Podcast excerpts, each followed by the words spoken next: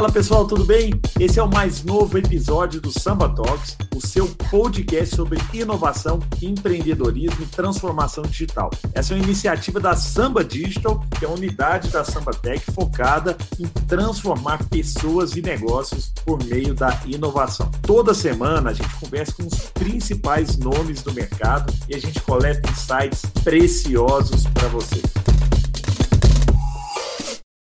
Fala pessoal, sejam bem-vindos a mais um Samba Talks, que é o nosso podcast sobre transformação digital, sobre cultura de inovação e vários outros assuntos legais, sempre trazendo gente que chegou lá, aquelas pessoas que conquistaram, que fizeram, e não só né, aqueles que, que leem, que estudam, que é muito importante, mas que aplicam esse estudo também, que aplicam o que leem, o que aprenderam na vida nos seus negócios, nas empresas onde lideram. E hoje eu tenho a honra, eu e, e o meu querido Pedro Feliz Filizola, o CMO da Samba, é, nós temos a honra hoje de receber um convidado que estávamos ansiosos para conversar com ele, porque é um poço de conhecimento, que é o Fernando Soares, CEO da Domino's Pizza.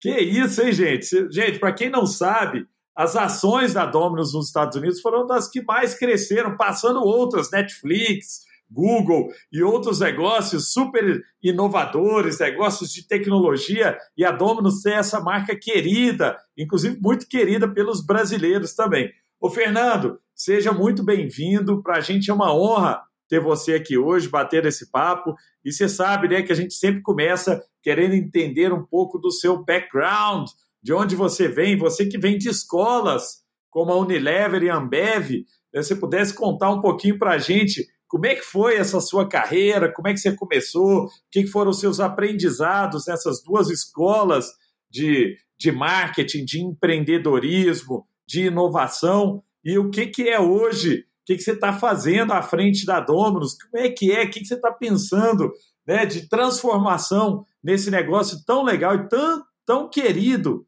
pelos brasileiros. Seja muito bem-vindo, Fernando. Ô, Gustavo, muito obrigado. Pedro, obrigado pelo convite. Super animado de estar aqui com vocês hoje. Vocês que são também uma inspiração aí para gente em empreendedorismo, inovação. Então, realmente estou muito feliz e honrado também de poder contar um pouquinho da nossa história. Obrigado pela essa oportunidade, tá? E aí vou, vou, começar contando um pouco sobre a minha história, né? É, eu, você sabe que desde pequeno, assim, eu tenho uma cabeça mais de vendedor, né? Mais de empreendedor. A história começa quando eu era bem novo, acho que eu tinha uns 14 anos, cara, e eu encanei que eu queria um carro. E, e minha mãe dizia, olha, não tem como você ter um carro, enfim, a, a, nem pela idade, nem pelas coisas. Eu falei, olha, então vamos fazer o seguinte, eu vou trabalhar. Falei, quando eu fizer 18 anos, eu, eu vou ter meu carro. Então, esse negócio de, de, de, traçar uma meta e chegar na meta, eu acho que eu comecei cedo com essa, ideia. E, e, foi muito engraçado, cara, porque eu fui trabalhar, eu sempre tive uma. Não sei se é a mania ou se é a sorte de trabalhar com o que eu gosto. Eu gosto muito de, eu gosto muito de pizza, claro. Eu gosto muito de carro, gosto muito de bicicleta, eu gosto muito de gente, eu gosto muito de muita coisa. E eu fui trabalhar numa loja de bicicleta. Então meus amigos acharam meio maluco. Eu falei, pô, Fernando, mas você fica na escola, você sai da escola e vai pra loja de bicicleta. E eu adorava, eu adorava. Porque eu, no final o que acontecia? Eu ficava lá arrumando as bicicletas, vendendo, virava uma comissão que ninguém ganhava. E no final de semana, a dona da loja me emprestava a bicicleta mais legal para eu andar. Então, assim, era a melhor equação de geração de valor né, e troca de, de, de experiências. E no final, cara, eu, eu, eu trabalhei né, nessa loja e depois eu fui trabalhar na, numa concessionária da Fiat, eu entregava os carros, porque eu gosto de carro, então eu lavava, entregava, enfim. Resumo da história, comprei lá o meu carrinho e, e aí já, bom, já da faculdade, eu acabei entrando na Unilever, que pô, nessa época, assim, era uma escola, como você falou, né? uma escola de, de criação de marca, uma escola é, de gestão. Então eu entrei na Unilever muito novo, entrei como estagiário e sempre com essa cabeça assim, né, de, pô, de crescimento, mas de curioso, de, de empreendedor. E logo no começo teve uma, uma situação que era o seguinte, olha, Fernando, você, se você for efetivado, né, que era uma proposta, né, quando você terminava o estágio de, sei lá, seis meses, um ano, você não vai poder ser trainee, tá? E, na, e não sei se essa regra é assim hoje, mas enfim, né, era a regra há muito tempo atrás, que eu não posso dizer quanto tempo. E eu disse, poxa, mas eu queria tanto ser trainee, é tão bacana, você conhece a empresa inteira e tal. Só que a proposta para ser efetivada era, poxa, para aquela época, cara, inacreditável. E aí eu fui efetivado, falei, não quer saber, cara, eu vou ser efetivado, vou, vou, é, eu poderia impactar mais, né? Senão eu ia ter que fazer mais um ano de estágio. É, e aí fui. Nesse meio do caminho, fiquei na Unilever, é, foi muito divertido, trabalhei com desodorante, trabalhei com limpador, é, adorava a Unilever, adorava, ainda admiro bastante a Unilever. Só que nesse meio do caminho aconteceu a Ambev, e aí no Brasil, estamos falando em 2001, foi a época da fusão, né, da Brahma e Antártica. Para quem não lembra, que foi a criação da Ambev no Brasil. Então era um negócio Verdade. assim, que, poxa, todo mundo queria saber como é que pode a Antártica e a Brahma terem se juntado e tal. E eles tinham um programa de trainee. E eu com aquele negócio do trainee da cabeça, né? Porque, poxa, o trainee, ele tem oportunidade, né? Imagino que os programas ainda são assim, pô, conhecer a empresa inteira e ter contato com todas as áreas. E eu me casquetei, cara, que eu precisava prestar um trainee. E olha só, cara, como, como são as coisas também, né? É, o escritório da Unilever e da Ambev era no mesmo prédio, é, lá no centro empresarial, é, no, no, perto do Morumbi. Eu falei, cara, eu vou prestar Ambev, cara. E tá todo mundo falando isso, é bem de consumo, eu gosto desse negócio. Se der certo, deu. Se não der, eu vou ficar no Unilever que eu adoro. Enfim, bom, passei na Ambev trainee há muito tempo atrás, como eu já te falei. E aí, cara, eu acho um pouco de característica pessoal também eu sempre fui, e eu acho que você já comentou isso também, né? O, o povo ia para um lado, eu ia para o outro, entendeu? Porque na Unilever, cara, eu tive uma visão muito importante do canal supermercadista no Brasil. Né? De novo, naquela época era um canal muito importante para a Unilever. E na Ambev era o contrário. Na Ambev, naquela época, o canal de bar e restaurante, mais bar ainda no Brasil, era quase 80% da, da venda. E eu falei, pô, peraí, qual é, qual é a forma de eu entrar nesse gigante e conseguir impactar de algum jeito? eu vou desenvolver esse negócio de supermercado, porque eu, eu, venho com esse, com esse chip, né, lá da Unilever. É um jeito de eu, de eu me diferenciar aqui nessa entrada. Cara, e foi o que eu fiz. Então, o pessoal brinca que eu sou o underdog, né? Todo mundo tá indo para um lado, eu vou lá e tento catar um negócio para ir para o outro. É, eu fiz lugar de e fui me desenvolvendo nesse canal. No final, pô, ocupei diversas posições, fiz amigos assim nesse setor supermercadista, pô, grandes amigos. Em Minas eu tenho grandes amigos aí é, do setor. E, pô, claro, né? Aí fiz carreira na Ambev, passei por diversas posições, não fiquei só nesse canal e acabei chegando numa posição que eu sempre sonhava aqui no Brasil, que era a cadeira de presidente da unidade de refrigerante. E olha que interessante, de novo, né? Porque, pô, peraí, que era é de cerveja, mas tem essa unidade de negócio de refrigerante, que é o nosso querido, idolatrado Guaraná Antártica, e eu fui tocar essa unidade de negócio, que é uma unidade bastante grande, apesar de fazer parte de uma empresa ainda maior. Então, putz, foi um momento, essas coisas que a gente gosta, né? Eu, você, o Pedro, eu acho que todo mundo, né? De inovação. A gente teve a oportunidade de fazer Fusion, que era o Energy Drink. A gente teve a oportunidade de mudar a identidade de, de água tônica, que, pô, hoje eu voltei para o Brasil há pouco tempo, tá aí até hoje. Eu fiquei super orgulhoso um timaço que eu tinha lá no, no, no refri. Então fizemos um montão de, de coisas bacanas em um mercado que era mais desafiador, né? Nessa oportunidade também fizemos aí, a, a, nos juntamos com a do Bem, do Marcos, uma puta experiência muito legal. Então essa foi minha última cadeira assim no Brasil, presidente dessa unidade. E aí eu fui para a Colômbia. O meu, meu primeiro gestor, que é um cara que eu admiro muito na BR, fez um convite e falou: Fernando, é, Ambev já ABI, né, Ambev Internacional, comprou uma operação na, da Sarah Miller na Colômbia para o Equador. E essa operação, eu vou, vou, dividir com vocês uma informação que, que, que eu não sei se ainda é assim, mas assim, tinha mais de 95% do mercado naquele momento. É, então você chega numa operação e fala, o que, que, eu vou fazer, gente? Como é que eu melhoro um negócio que, que tem 95% do mercado, né? E, aí, aí duas coisas acontecem muito interessantes. Primeiro, de novo, né? Lá tô eu para, cara, começar do zero e montar é, estrutura, time, ter ideia e tal. E aí, Gustavo, a gente foi para tecnologia. A gente falou, cara, quer saber? O que vai fazer diferença agora como é que eu atendo o mercado com mais tecnologia e também uma, uma cena bem bacana na Colômbia, assim, de, de startup, de desenvolvimento, e foi super interessante a experiência, cara. E nesse momento, eu decidi fazer finalmente meu MBA, então eu fiz em SEAD, é, lá na França, em Fontainebleau. É, fiz MBA velho, né? A gente brinca, pô, tive E lá é maravilhoso, né, Fernando? É, eu tive a oportunidade de ir para lá fazer um curso do PGA, né? Da Fundação Dom Cabral com, com INSEAD. Cara, que lugar é aquele? É, é incrível, né? Parece que você sai do mundo e fica naquela naquela floresta. Então, foi, foi exatamente o que eu fui buscar. Eu falei, cara, eu preciso, né, eu, tava, eu preciso pensar mais fora da caixa, ter novas ideias e até propositalmente escolher a Europa por isso, né? Porque você acaba que sai um pouco mais assim do, do nosso mundo América, assim. Foi uma experiência espetacular. E depois disso eu fiz uma proposta da própria ainda na, na ABI para ir para o México. E eu, poxa, mas tô, tô, tô, tão divertido aqui. Mas aí, de novo, aquela história. Eles decidiram dividir o México em duas unidades de negócio, né? Ao invés de ser uma só, só cerveja, eles falaram, olha, agora vão ser duas empresas. Vai ser a empresa de cerveja e a empresa de cerveja premium. Separaram e falaram, olha, a de cerveja premium é pequena, pesa 10% da outra, mas é ela que vai entregar todo o crescimento. Aí eu falei, pô, esse negócio é comigo mesmo. Tem, tem, que chegar lá, tem que estruturar o time de vendas, tem que pensar no marketing, tem que pensar no que vai ser tecnologia, no que não vai ser. Eu falei, nossa, vamos, vamos para isso. E eu fui descobrindo, cara, que no final, e isso é empreender, né? Você concorda? É, é, você, é você empreender dentro de uma, de uma mega companhia. Mas, mas, isso é que sempre, sempre me atraiu, cara. Daí chegou o filme da e, e foi muito interessante, cara, porque eu estava nessa, nessa jornada no México é, poxa, claro, fiz grandes amigos no Brasil, né? É, fiz bons contatos na, na, no INSEAD. E a proposta da Dominus, cara, é uma proposta, é, é uma tese muito interessante, né?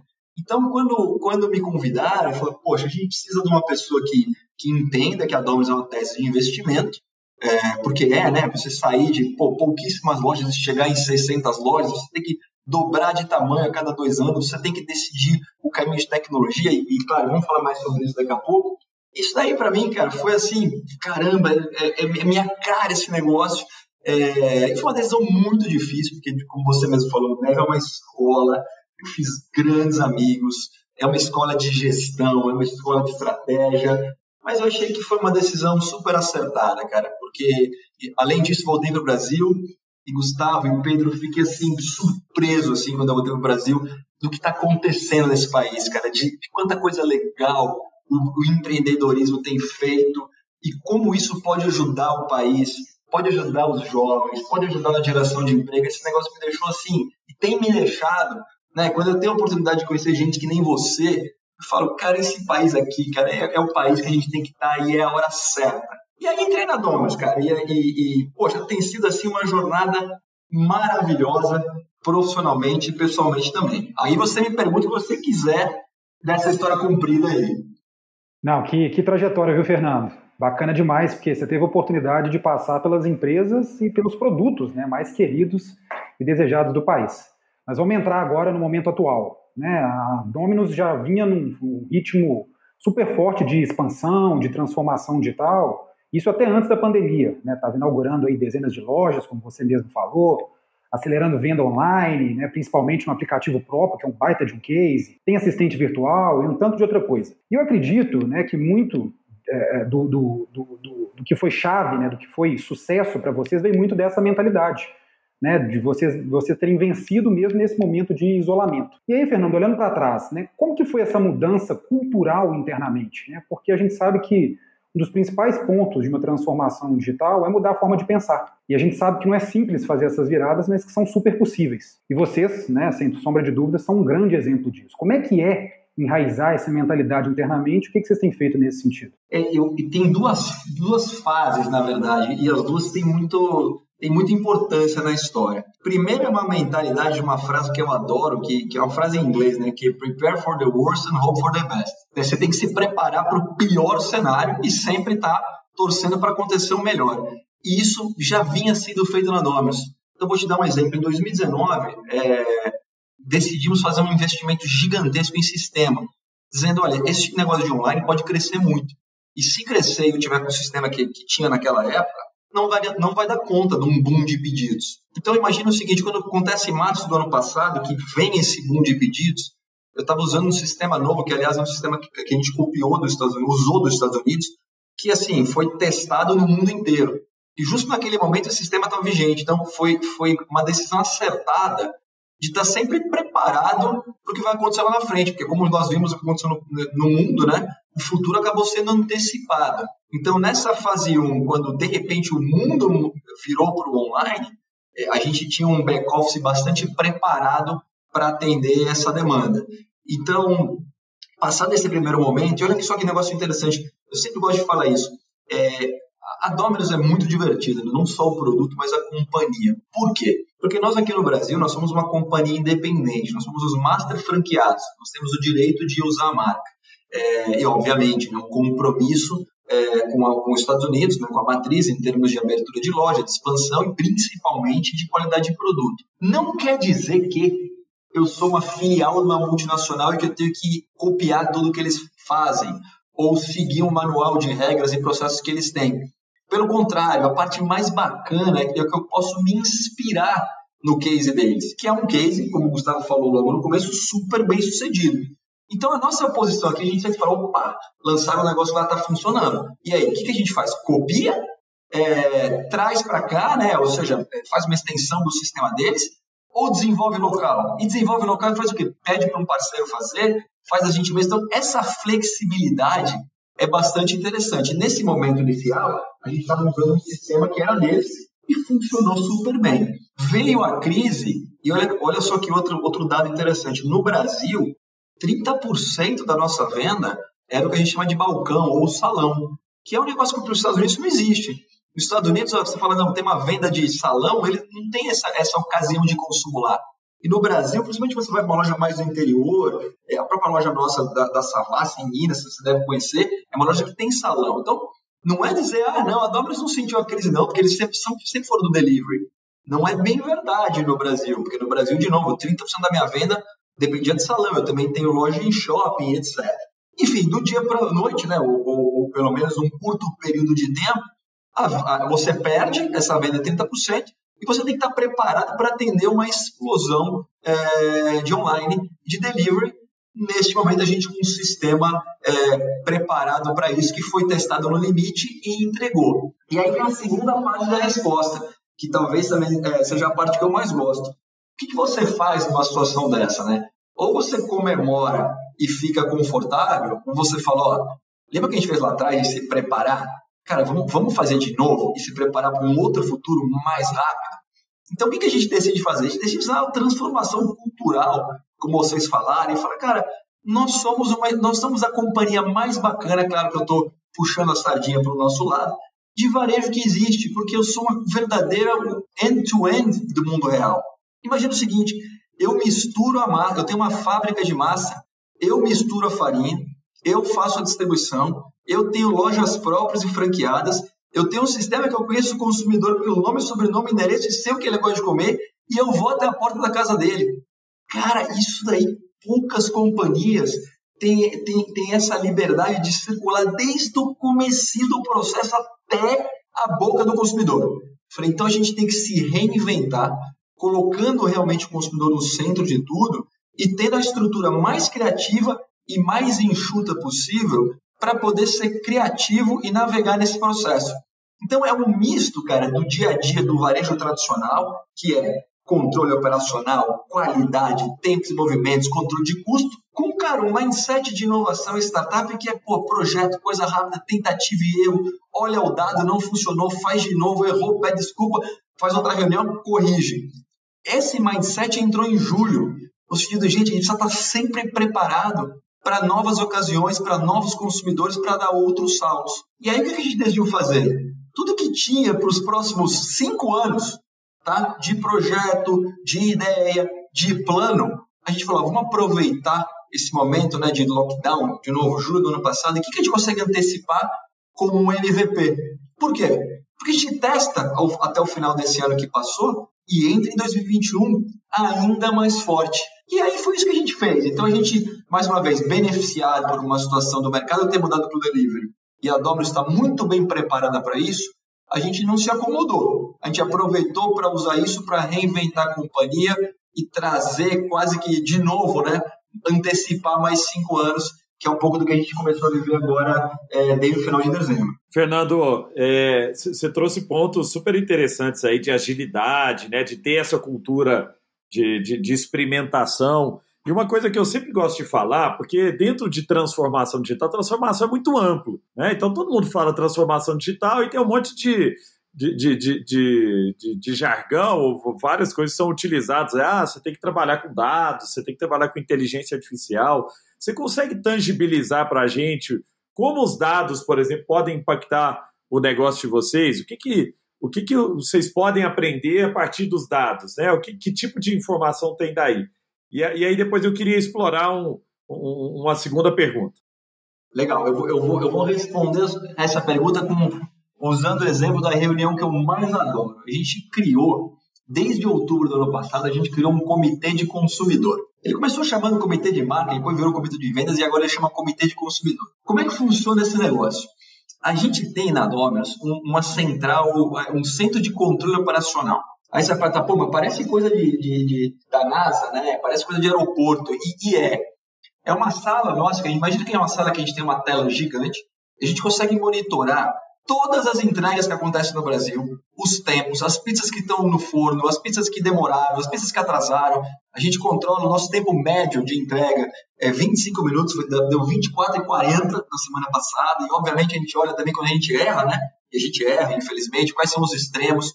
E esses dados ficam nessa, nesse, nesse central, nessa central de controle operacional sai um relatório, esse relatório vai para as lojas e as lojas têm que começar a responder as coisas que não saíram bem, por qual motivo, poxa, o forno deu um problema, atrasou porque infelizmente a entrega num condomínio não consegui entrar.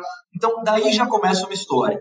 Mas eu vou para outra história, que é a reunião de consumidor que eu estava te falando. A gente pega esses dados de loja, né, de, de operação, e cruza com data de consumidor. O que, que aconteceu nessa semana que a gente saiu com uma promoção nova que a gente tinha certeza que o Gustavo ia pedir e não pediu? Porque a gente sabe que o Gustavo sempre pede mussarela, a gente lançou o negócio de mussarela não pediu, e aí começa, e aí começa. E, e, essa reunião participa toda a diretoria, participa o time de marketing e vendas, e a gente fica de verdade cavando o dado, e mais importante, cavando o problema. É, para tentar chegar a ter criatividade e chegar em novas soluções. E aí eu vou te dar alguns exemplos legais, né? É, falando da né, vida real, né? A gente às vezes solta uma promoção que é muito forte, e você sabe que a inflação de custo, infelizmente, no país está muito dura. Então, em alguns casos, a gente, putz, não dá para ficar mais com essa promoção. É, a gente não vai aguentar, né? A gente tem que proteger também, claro, agradar o consumidor, mas lembrar da rentabilidade da companhia dos franqueados.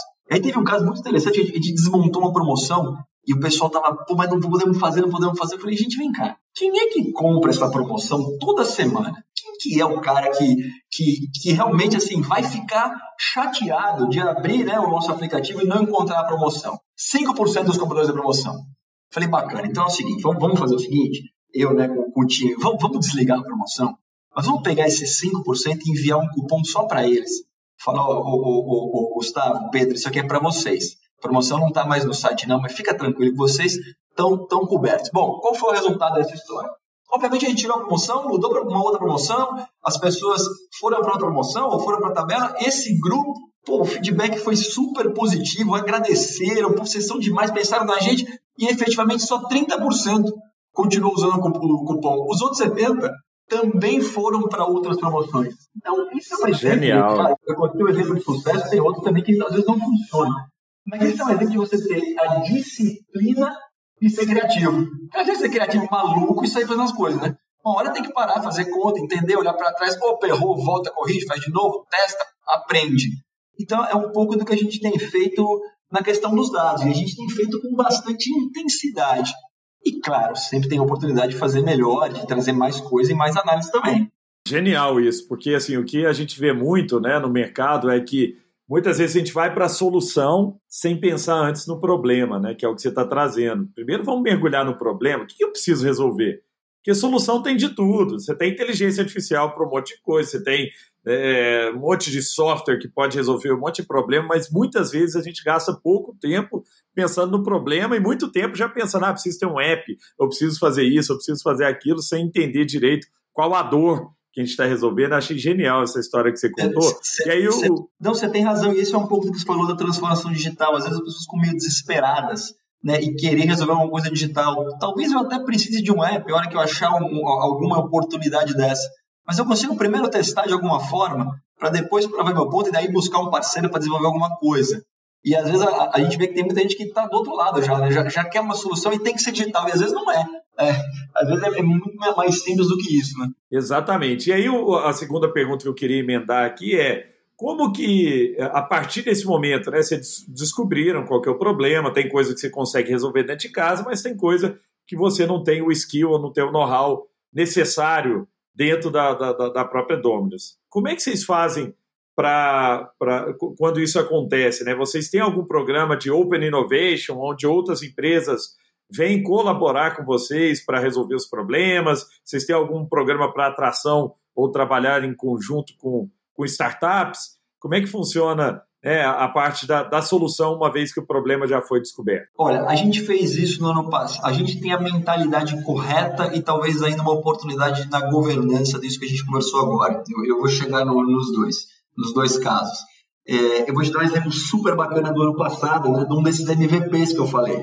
É, como é que acontece esse processo? Né? De novo, ele começa a, toda, todos nosso, os nossos projetos, a nossa inovação, ela, ela serve para duas coisas ou ela resolve um problema de eficiência operacional, quer dizer, eu fico mais eficiente, né, eu gero valor aí, eu gero uma economia de custo ou uma melhora de um, de um processo, ou ela resolve um problema de experiência do consumidor, né, ou ela cria uma melhor experiência de consumidor. A gente está sempre o tempo inteiro, todas as áreas, olhando para essas duas coisas. Tem projetos, tem ideias que conseguem fazer as duas coisas. E aí, putz, aí é um golaço, né? Então, e, esse é o exemplo que eu quero te dar e, e, e, vou te falar depois qual é o processo, como é que a gente fecha isso. A gente, tá, de novo, na, na linha do dado, né? A gente começou a ver que 30% dos consumidores estavam pedindo pelo telefone. E aí, não sei se vocês já tiveram a oportunidade de ir numa loja nossa, mas a gente poderia combinar essa experiência um dia. Poxa, um pedido que entra pelo digital, ele vai direto para uma tela, parece um monitor assim da Bloomberg e ele é todo controlado digitalmente, inclusive os tempos, a etiqueta é impressa, o entregador que a gente chama de especialista sabe exatamente para onde tem que ir, é, parece um processo mágico dentro da loja. Toda vez que toca o telefone, esse processo ele é momentaneamente interrompido. Porque eu preciso te atender e falar, ô Gustavo, como é que você está? Tudo bem? O que, que você quer? Aí você vai perguntar, pô, mas o que tem no cardápio, etc e tal. E aí a loja dá aquela, né, uma engasgadinha, assim, no, no processo. Então, no primeiro momento, a gente falou, vamos fazer o seguinte, vamos, migrar todo mundo para o digital. É, porque é o futuro, e vamos migrar, vamos migrar, migrar. Mas a gente foi aprendendo e percebendo que tem uma base de consumidor nosso que quer pedir para telefone, que ele gosta de ligar lá e perguntar o que, que tem. Se o nosso objetivo é atender ao consumidor, e aí eu volto ao meu ponto, né? Não precisa também ser digital em tudo, precisa ser inovador e criativo em tudo e resolver com o digital quando for o caso. Eu vou chegar lá. A gente decidiu o seguinte: vamos fazer um projeto do call center, que pode parecer um negócio antigo, mas olha só que legal. Eu tiro essa função de dentro da loja, coloco num call center, então a loja fica redonda, e o call center já atende muito melhor, porque ele tem tempo de falar, poxa, Gustavo, mas vamos lá, você já provou catuperone? Você lembra que você pediu a semana retrasada a pizza de ovo maltine e você cria uma nova, um novo relacionamento com o consumidor? Bom, resultado da conversa. E aí, por que eu falo MVP? Porque eu podia contar essa história maravilhosamente, corporativamente bonita. Fizemos um call center de melhores posições. Cara, a gente pegou o fundo de uma loja, colocamos lá cinco cadeiras, ligamos os sistemas de loja e começamos a fazer um call center meio maluco dentro de casa, mas testando. Então, o que aconteceu nesse call center? 10% de aumento no ticket médio. Por quê? Porque o Gustavo tinha tempo de entender o cardápio, o atendente tinha tempo de falar da sobremesa, e enquanto isso a loja voando, porque ela já recebia o pedido direto na tela, que é o sistema digital nosso. Então, esse é um exemplo, e, e, e esse exemplo, ele não nasce num braço de tecnologia da Domino's, eu, isso que eu, que eu adoro, ele nasce nas verticais, ele nasce com, com o meu diretor de operações falando, porra, cara, não dá para o telefone ficar atrapalhando a loja. Ele nasce do marketing dizendo, ó, acabei de descobrir aqui que tem consumidor que gosta de falar no telefone. Aí a, a, turma senta e, opa, vamos fazer isso. Faz o MVP, prometo que não vou esquecer da, da, da, sua pergunta, faz o MVP, que foi o que a gente fez. Eu podia vender como se fosse uma sala espetacular, como eu te falei. Era um, quase um acampamento, obviamente, com as regras de segurança. O negócio funcionou, e funcionou super bem. O que acontece? Esse ano, gente, vamos lá, call center foi um sucesso, rollout, como é que vai ser? E aí começa o que você, você colocou agora. E aí, o que a gente faz? Vamos primeiro ver se os Estados Unidos tem alguma coisa. Algum país já fez?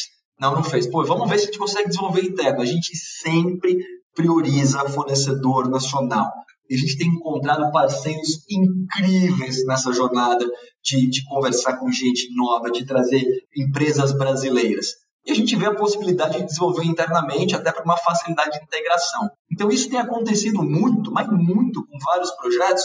E aí, é, finalmente, respondendo o seu ponto, com uma oportunidade de organizar melhor, eu poderia né, criar um processo de trazer mais startup.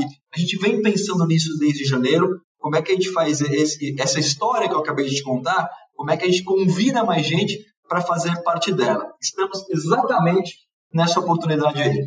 Ô, ô, Fernando, você falou uma coisa muito legal, né, que é em relação à experiência do cliente, né, e eu acho que isso tem tudo a ver com o sucesso da empresa, né, porque você mesmo tem uma, uma, uma bagagem, um background muito ligado a bens de consumo que certamente te deu aí uma experiência forte quando a gente fala de foco no consumidor, né, desde a história da bicicleta, que era bem barriga no balcão, você contou agora o caso muito bacana do call center, e cada vez mais a gente tem visto que as empresas, independentes de serem B2B ou B2C, estão focando na jornada do consumidor. O que, que quer dizer isso? Mapeando os pontos de contato, os touch points, e atacando essas melhorias né, na experiência como um todo. Como a gente costuma falar aqui internamente, né, que atender é entender. Quando a gente fala do processo de pedir pizza, eu acredito que tem muito a ver com reduzir os atritos de compra e principalmente reduzir o tempo de entrega. É por aí, Fernando. E já aproveitando, né? De uma forma mais ampla, né? Como é que é esse contato com o cliente e como é que vocês têm pensado nessa jornada como um todo?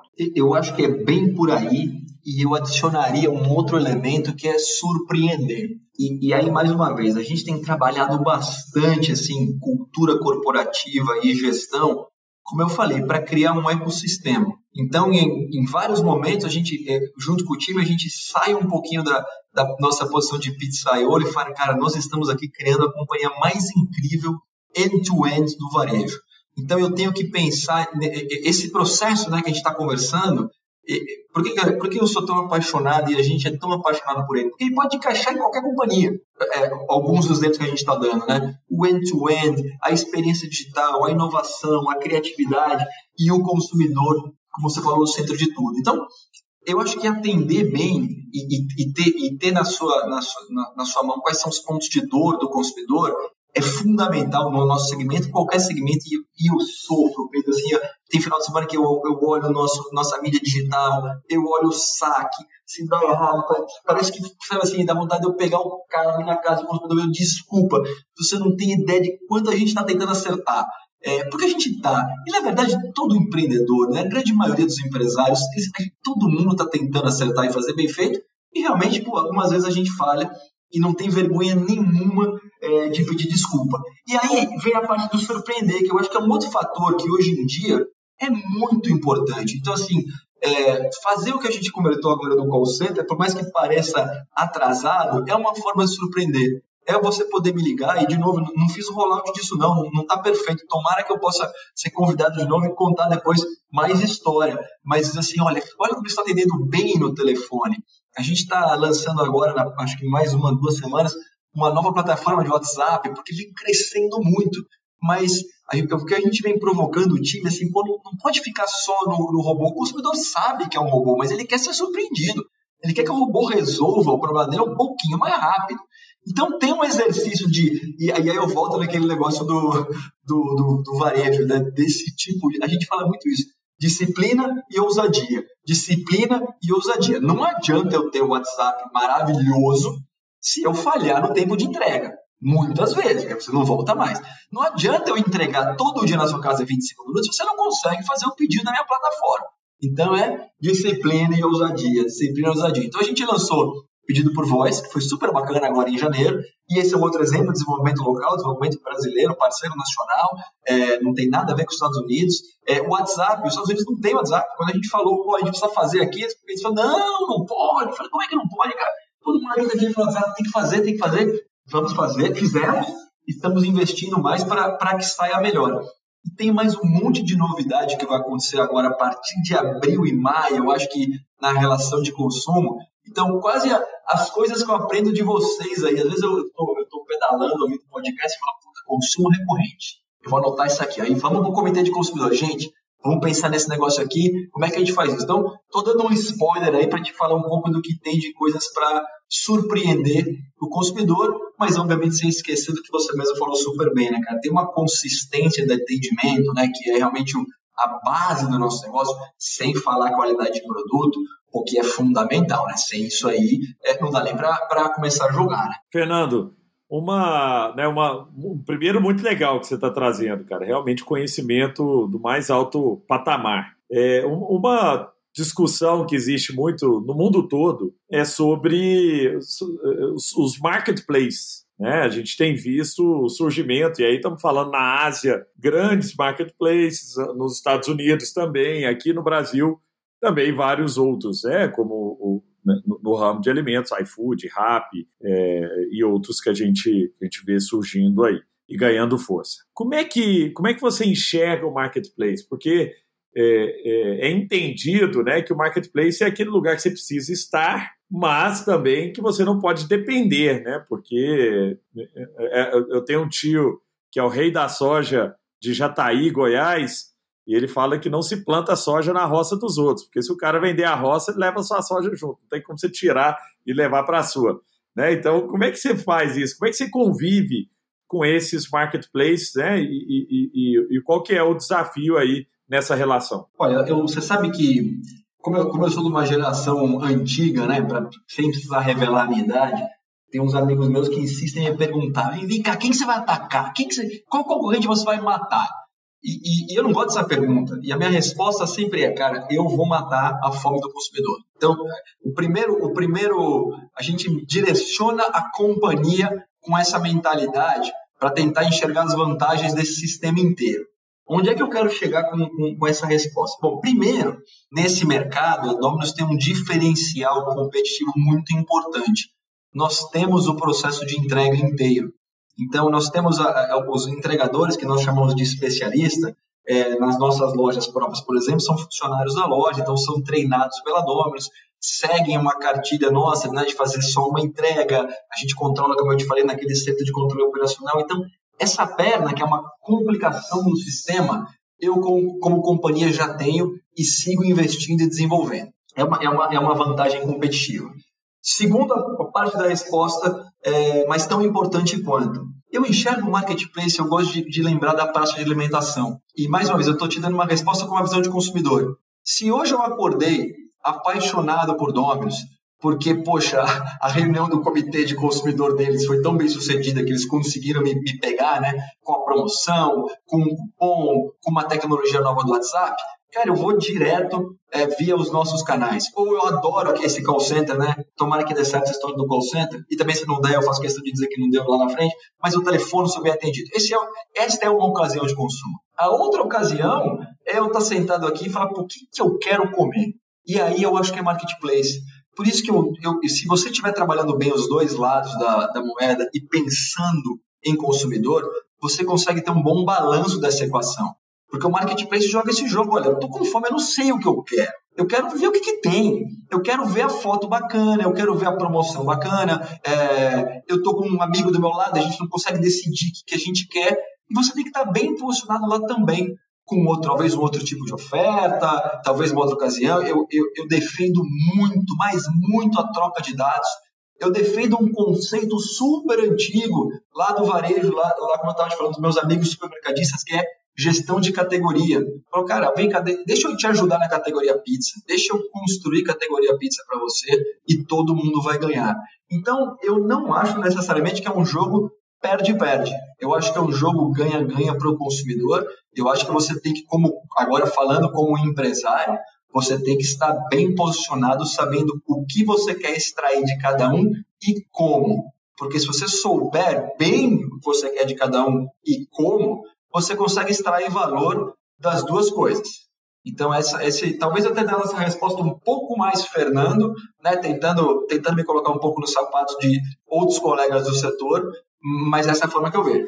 Muito bom, não, muito legal, muito legal. Ô, ô Fernando, para a gente encerrar, é, uma, uma visão sua sobre o futuro do varejo, né? Aí estamos falando independente de, de, de, de Dominos, tá? Assim, você com a sua experiência, como que você enxerga esse futuro? O que, que você acha que vai ser assim, essas relações agora, né? A gente está vendo todas as lojas fechadas de novo, o digital crescendo muito forte, mas você acha que uma vez que que a gente passar eh, né, por esse momento, e se Deus quiser isso vai acontecer rápido, é, com, com, como ficam os hábitos? As pessoas vão estar mais dispostas a, a fazerem compras online? Eu estou falando não, não só de, de, de, né, de, da pizza, mas também do supermercado, também da roupa. O que, que como é que você enxerga essa relação do consumidor com as marcas, com as empresas no varejo? Olha, eu, eu acho que a minha visão é a mais otimista possível. E, e eu vou te dar uma resposta talvez é, muito ampla, mas, mas do fundo do meu coração, tá? Com base um pouco na experiência que eu tenho. Eu acho que, que pô, quando você pega os jovens, né, a turma que está se formando agora, eu acho que a turma ainda olha pouco para o varejo. E o varejo é um dos setores mais bacanas da economia, porque ele é um setor que conecta tudo isso que a gente conversou. Então, ele conecta a inovação, conecta a tecnologia com gestão. Porque no final do dia não adianta você criar uma super empresa bacana se você não está gerando valor. E, e, eu sei que você também já falou muito isso aí nas suas empresas. Falou, é bacana, é tecnológica e gera valor. E gera valor desta forma. Não precisa ser no mês um, não. Mas pode, tem que ser daqui a 10 anos. Tem que ser valor para a sociedade, tem que ser valor para o consumidor, tem que ser valor para os acionistas da companhia. Então, o varejo faz essa conexão no mundo físico-digital, né? De você, pô, às vezes vender uma roupa ou ter uma loja, mas, pô, ter um e-commerce, fazer, fazer um live e-commerce. É, você sempre vai ter que ter esse negócio de criatividade. Você vai eu, eu brinco, eu sempre fui vendedor, eu, eu não consigo imaginar eu acordar um dia e não abrir o que os vendedores chamam de diário de vendas. Todo santo dia eu abro esse computador, a venda está em zero, eu falo, gente, hoje vai vender, hoje vai vender. E é uma delícia esse negócio. Então, esse negócio não vai sumir. Então, onde eu quero chegar com essa resposta? É um setor espetacular para você trabalhar. Não tem como você. Às vezes eu, eu, converso com gente falando, não, porque eu vou trabalhar com investimento, não sei o quê, que também é bacana, é um setor bacana, mas o varejo é tão bacana quanto e tem um futuro tão promissor quanto. E aí eu queria colocar um outro negócio nessa equação, cara, que, que é o Brasil. E eu, eu falo isso assim, trazendo um pouco da minha experiência de, de América Latina. Cara, como é gostoso trabalhar no Brasil com quem quer trabalhar. Como é gostoso poder pô, ligar para o Gustavo e falar, pô, você já fez isso? O que, que a samba tem aí que eu não estou vendo? As pessoas, elas se ajudam. Os empresários se ajudam. A gente está num momento que eu acho que as pessoas perceberam que quanto mais elas se ajudarem, mais a gente consegue construir coisas bacanas. Então, quando você junta essas duas coisas, né, o setor, a tecnologia, o modelo de gestão, a cabeça de geração de valor e o brasileiro querendo fazer acontecer, com a criatividade que a gente tem, com a capacidade que a gente tem de se conectar e se ajudar, cara, isso aqui você pode é exponencial. Você pode hoje criar companhias digitais que vão virar físicas.